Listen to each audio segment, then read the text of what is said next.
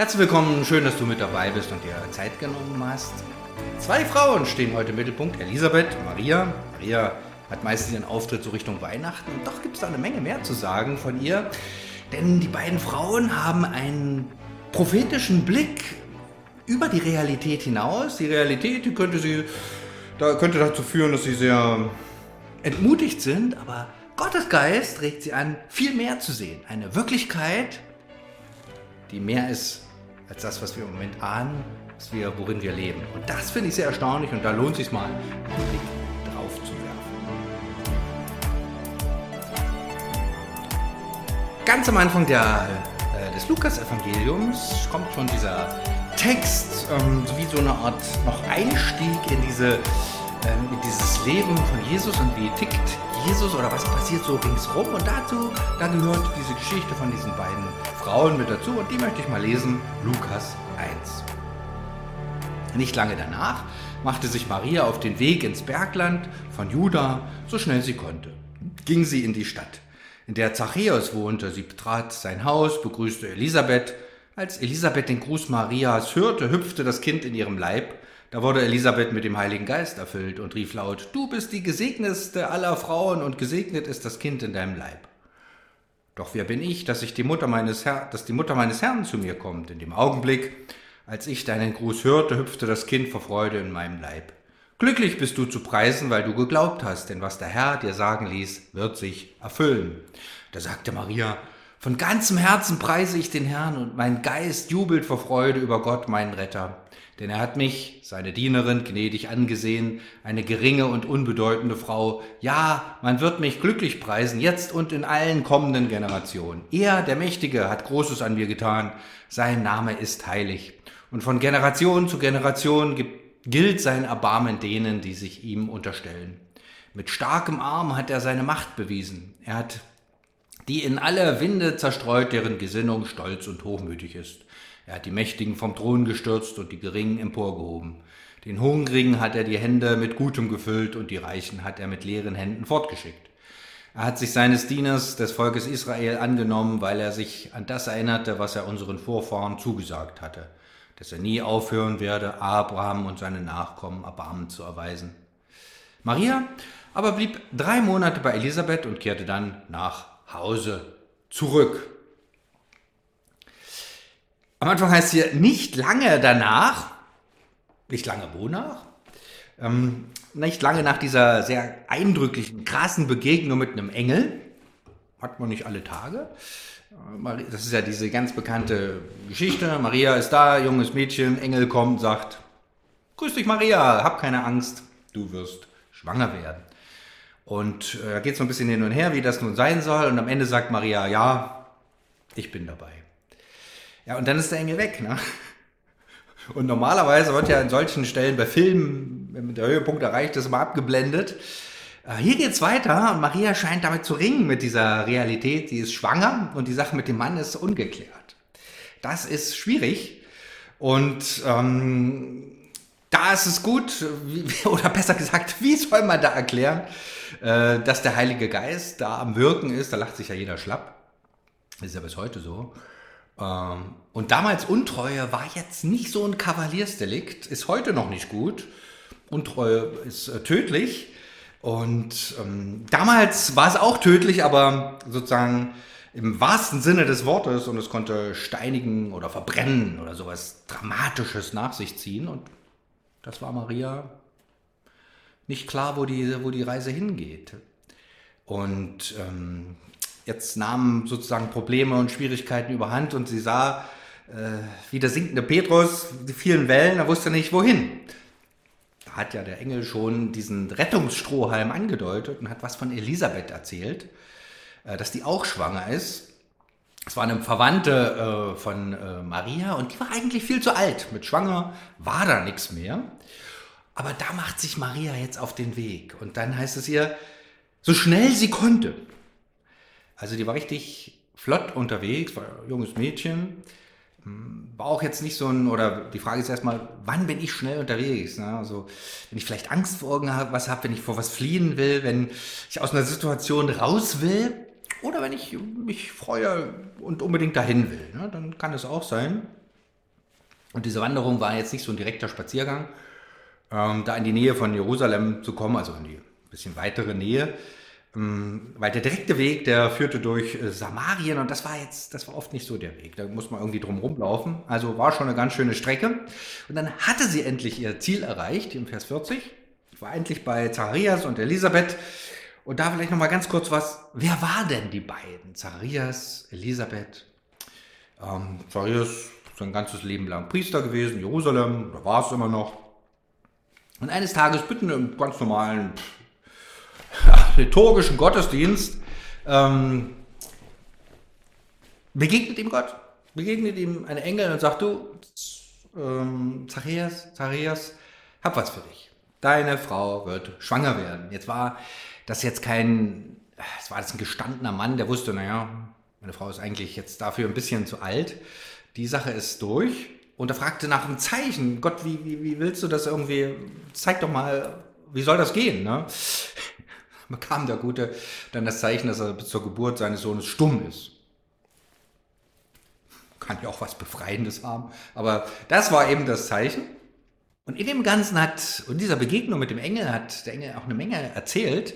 Er sagte zum Beispiel, Johannes, so sollte der heißen, der Name war schon klar, er wird schon von Geburt an mit dem Heiligen, oder vorgeburtlich im Mutterleib mit dem Heiligen Geist erfüllt werden. Das ist erstaunlich, kommt auch gar nicht so vor. Ähm, und es ist ja mal so als kleiner Nebenaspekt die Frage, wann beginnt eigentlich das menschliche Leben? Ne? So, hm, hm, hm. Und die Bibel ist sehr dafür, dass es ganz am Anfang beginnt, sozusagen mit der Zeugung, weil immer mal gibt es Geschichten, wo äh, Gott den Mutterleib oder im Leib der Mutter schon seinen, äh, seinen Segen gibt oder sich auskennt oder äh, Gott kennt mich von Anfang an, heißt im Psalm oder hier eben Johannes bekommt den Heiligen Geist von Anfang an. Das heißt, Gott sagt sein Ja zu diesem Kind ganz von Anfang an oder im Alten Testament so richtig Haudegen. Der Simson war schon als Gott geweihter sozusagen auch schon vorgeburtlich. Da konnte man gar nichts dazu, da war schon Gott geweiht. Also nur mal so vielleicht zum Nachdenken. Ähm, Zacharias geht nach Hause, siehe da, die Frau wird schwanger, da da. Und das lag jetzt so ein paar Monate zurück. Und jetzt kommt Maria in diese Situation, dieses heilfroh, endlich da zu sein. Und äh, da wird hier sehr knapp beschrieben, dass sie sich begrüßten. Ja, jetzt sind die, jetzt sind die ja nicht in Deutschland und gesagt, hallo. Äh, und dann war es das schon fast, sondern äh, das ist ja Orient. Die begrüßen sich und das kann sich hinziehen, Stunden. Also da war dann alles äh, bekannt, was so passiert ist, was durch war. Und sehr schön, eigentlich eine schöne Begrüßung. Und da gab es oder hätte es auch noch sehr viel Raum für Fragen und Sorgen und Schwierigkeiten geben müssen. Ähm, denn Elisabeth war eigentlich hochbetagt und wer weiß nach der Geburt, wann stirbt sie, wie lange kann sie überhaupt ihren Sohn sehen. Wann, wie, ja, es war ja nicht, dass man da jetzt so uralt wurde damals. Und bei Maria war die Frage mit dem Mann äh, auch noch nicht so richtig klar, wie das weitergehen wird. Das war alles noch offen. Also das hätte sie schon sehr belasten können. Aber es passiert ganz was anderes. Plötzlich heißt es hier, Elisabeth wurde vom Heiligen Geist erfüllt. Das heißt, er kommt was hinein, was ich, was ich natürlich so nicht habe. Heilige Geist ist was Fremdes, aber für die Menschen im Alten Testament war das nichts Unbekanntes. Die Propheten bekamen diesen Heiligen Geist, empfingen diesen Heiligen Geist und verkündigten dann diesem Volk Gott auf sehr eindrückliche, ungewöhnliche Weise, auch hin entgegen, wenn sie jetzt mit dem Tode bedroht waren. Sie verkündigten Gott quer gegenüber der Meinung, die sonst vorherrschte. Der Heilige Geist weist auf Gott hin zeigt nochmal eine Dimension, die sonst nicht so klar ist. Und das auch hier. Elisabeth wird vom Heiligen Geist erfüllt und fängt sozusagen an, prophetisch zu reden. Ähm, etwas, was, sie, was man mit natürlichen Sinnen nicht so wahrnehmen kann, legt der Heilige Geist in ihr Herz. Äh, Vers 42 heißt es, du bist die gesegnetste aller Frauen und gesegnet ist das Kind oder in deinem Leib. Ähm, doch wer bin ich, sagt sie dann gleich, dass die Mutter meines Herrn zu mir kommt. Das eine würde ja fast noch gehen, dass man sagt, ja gut, aus Ermutigungsgründen würde ich jetzt mal die Maria ganz groß machen und sagen, Mensch, und du bist ganz toll. Ähm, aber das ist ja nicht das Ende hier, sondern hier sagt, wer bin ich, dass die Mutter meines Herrn zu mir kommt? Also Elisabeth ist im Grunde die erste, die auch was über, nochmal über was das, über das Kind im Mutterleib von Maria sagt. Ist ja noch gar nicht jetzt lange her, ist ja sozusagen frühe Phase der Schwangerschaft. Da spricht Elisabeth sozusagen schon, dass es der, ihr Herr ist. Kyrios steht da, der Herr. Und ähm, Maria bringt dann diesen Kyrios zur Welt. Jesus Christus. Eben dieses, was man nur mit den Augen Gottes sehen kann, auch bei der Geburt, ne? ganz normales Kind, pff, jetzt hier vorgeburtlich, gab noch keinen Ultraschall, konntest noch gar nichts sehen, höchstens dann irgendwann mal äh, die äh, Bewegung spüren. Und da weiß durch den Heiligen Geist Elisabeth schon, hier ist Gott am Zug. Und das ist natürlich großes Kino, wo, wo meine Fähigkeiten zum Ende kommen, wo ich vielleicht Probleme, Schwierigkeiten, das Ende der Geschichte sehe, sieht Elisabeth einen, einen, einen Weg Gottes zu den Menschen. Der Herr der Welt kommt. Feine Sache. Jesus Christus. Elisabeth sagt was über Jesus und viel früher geht es kaum, dass man was über ihn sagen kann, denn sozusagen noch frisch entstanden, noch gar nicht so alt, noch gar nicht geboren, bei weitem noch nicht, noch lange nicht. Und Elisabeth kann das sagen, weil sie berührt wird vom Heiligen Geist, weil er sie ausgefüllt hat und weil sozusagen das richtig körperlich spürbar wird. Ihr eigenes Kind, so sagt sie, hüpft in ihrem Leib. Also selbst Johannes der Täufer checkt hier schon die Lage, sozusagen vorgeburtliche Freude eines Kindes. Und dann spricht Elisabeth noch so einen wichtigen Aspekt an, sagt dann zu Maria, weil du geglaubt hast. Ähm, wie, wie der Glaube von Maria war, wird hier beschrieben eher, dass sie sagt, ich nehme das an. Da hat sie noch nicht durchgeblickt, wie, wie geht das praktisch? Wie, wie wird er mit meinem Leben sein, sondern sie glaubt. Sie legt sich in Gottes Hand. Große Sache. Äh, Maria ist in der Lage, diesem Gott zu vertrauen. Und Elisabeth bringt das hier nochmal auf den Punkt. Und die sozusagen die ältere Frau mit ihrer Erfahrung, mit ihrer Reife, mit ihrer Weisheit und der Heilige Geist Sie ermutigen die Maria und dieses Wort wird sich erfüllen. Dieser Retter wird geboren und Gott ebnet die Bahn noch auf sehr abenteuerliche Weise. Ab Vers 46 hat sie auch Maria wieder gefangen. Sie muss nicht mehr ängstlich irgendwo hinlaufen und zur, zur Elisabeth flüchten oder so, sondern hier kommt es zu einer ganz erstaunlichen Antwort, eben auch durch den Heiligen Geist, ähm, dass sie sagt, ich preise den Herrn. Mein Geist jubelt vor, über Gott, über, vor Freude über meinen Retter. Ich, ja. Deutschland wissen wir gar nicht, wie wir so Freude ausdrücken sollen. Aber die ist richtig happy. Die Maria ist richtig begeistert, weil sie da was sieht und was spürt, so, ein, so einen kleinen Blick in diese Welt Gottes tut. Und da ist Grund zur Freude, weil Jesus geboren wird. Der Retter.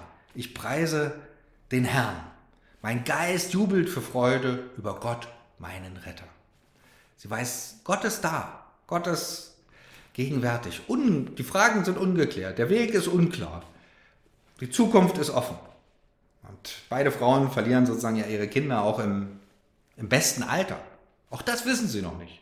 Aber sie können diese Realität Gottes sehen und sagen, ich freue mich, ich freue mich. Ähm, und dann sieht Maria noch mehr. Sie drückt hier zum einen ihre Freude, ihre Zuversicht aus, sie ist begeistert über Gott und ähm, dann formuliert sie nochmal diese, was Gott scheinbar auch sehr große Freude bereitet, so diese Umwertung. Ne? Die Hohen, die denken, oh, ich bin was, ich brauche Gott nicht, die macht Gott niedrig und die Schwachen, die sagen, oh Gott, erbarme dich meiner, die macht Gott stark.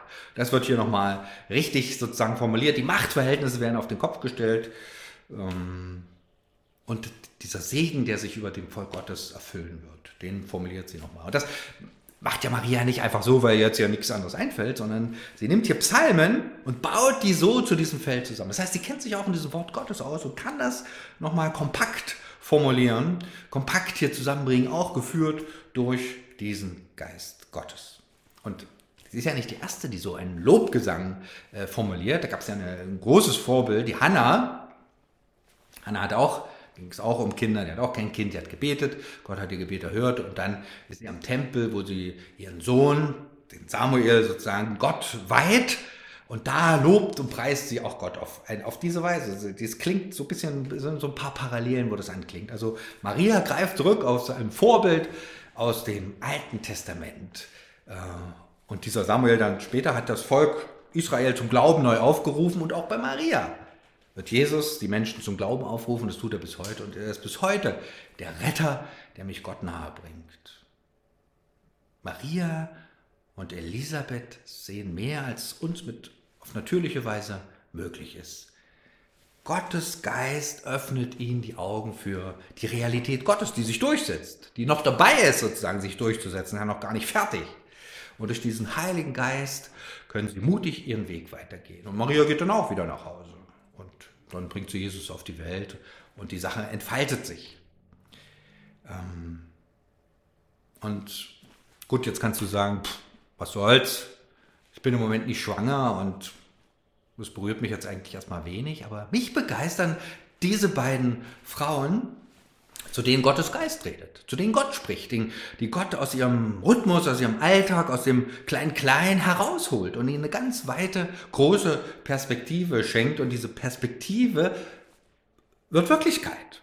Nur damals war das ja noch nicht zu sehen. Wir können ja hier in der Bibel ein Stück zurückblicken, ist ja viel leichter für uns, wenn man drinsteckt in der Situation, da kann man ganz schön untergehen. Aber die beiden Frauen gehen nicht unter, sie können sich gegenseitig ermutigen, trotz der schwierigen Umstände, trotz der ungeklärten Sachen. Weil Gottes Geist sie berührt, sehen sie eine andere Wirklichkeit. Und diese Wirklichkeit ermutigt sie und trägt sie. Und sie haben Anteil an diesem Wort Gottes, können das für sich lebendig gestalten und es wird Realität. Jesus Christus, dieser Retter der Welt, wird hier schon benannt und die Freude darüber zum Ausdruck gebracht. Und das finde ich, klar, wir sind nicht Elisabeth, wir sind nicht Maria, das ist jetzt gar keine Frage, aber die Frage ist, mich, ist für mich, wie, wo stecke ich in meinem kleinen Kleinen, in meinem Alltag fest, wo ich denke, na, den Weg sehe ich jetzt aber nicht. Und das wird ja immer schlimmer. Und da ist es ja schwierig. Und hoffentlich geht die Welt bald unter. Und da brauche ich diesen Geist Gottes, Manchmal brauchst du auch eine Begegnung mit einem anderen Menschen, wo das ausgelöst wird. Begegnung mit diesem Geist Gottes, wo ich dann sehe, ja, du sagst es doch schon in deinem Wort. Ich bin da bei dir. Ich leite dich. Ich führe dich. Ich lasse dich nicht los. Ich bin da für dich. Und da denke ich, ähm, zum einen ist es natürlich auch so ein bisschen die Geschichte, wie ist das mit Johannes dem Täufer? Wie kommt der her? Wo ist das? Wie ist das mit Jesus? Ne, das ist, auch, denke ich, gut zu wissen, dass Gott da seinen Weg geht. Und zugleich auch zu fragen, ja Gott, wo stecke ich fest? Wo müsste ich, wo, würde ich auch gerne mal aus meiner Situation fliehen und wo brauche ich auch diesen Geist Gottes dich selber, dass du mir die Augen öffnest über dein Reichtum, über deine Größe, über deine Macht. Und ich dann auch wirklich immer wieder mal richtig, Deutsch walten also ein bisschen ruhiger, abgehen kann, sagen, Gott, ich lobe dich, ich preise mich, ich danke dir, dass du da bist jetzt in dieser Zeit. Jetzt in dieser Zeit. Und du vollendest dein Werk. Du baust doch deine Gemeinde heute. Du bist doch bei mir, du bist bei dir. Du bist da, du lebendiger Gott. Auch die Maria hatte wieder andere Phasen, aber es ist wichtig, durch Gottes Geist berührt, Gott selber zu loben, weil es meiner Seele gut tut, weil es mir Hoffnung schenkt, weil es mir Glauben schenkt, weil ich dann klarer sehe durch diese Wirklichkeit Gottes. Gottes Geist öffnet die Augen und ermutigt, weiterzugehen. Vater im Himmel, du bist ein großer, barmherziger, heiliger Gott. Und du hast damals diese beiden Frauen geleitet und sie, ähm, ihnen eine Perspektive geschenkt, die sie so nicht hatten. Und ich bitte dich, für uns heute, für uns ganz persönlich, dass du unsere Augen öffnest für, für das, was dir wichtig ist, was dir auf der Seele liegt und das, was du über uns denkst, dass du uns siehst, uns liebst, uns stärkst, uns führst. Bitte auch für unser Land, dass du uns die Augen öffnest für dich, für dein Reichtum, für deine Kraft. Ja, wir brauchen diese Perspektive, auch als Gemeinde, diese Perspektive deines Geistes. Schenke uns diese frische Kraft deines Geistes, dass wir wieder neu gestellt werden in dein Wort und Hoffnung haben für die Zukunft. Du bist da, du lebendiger Gott.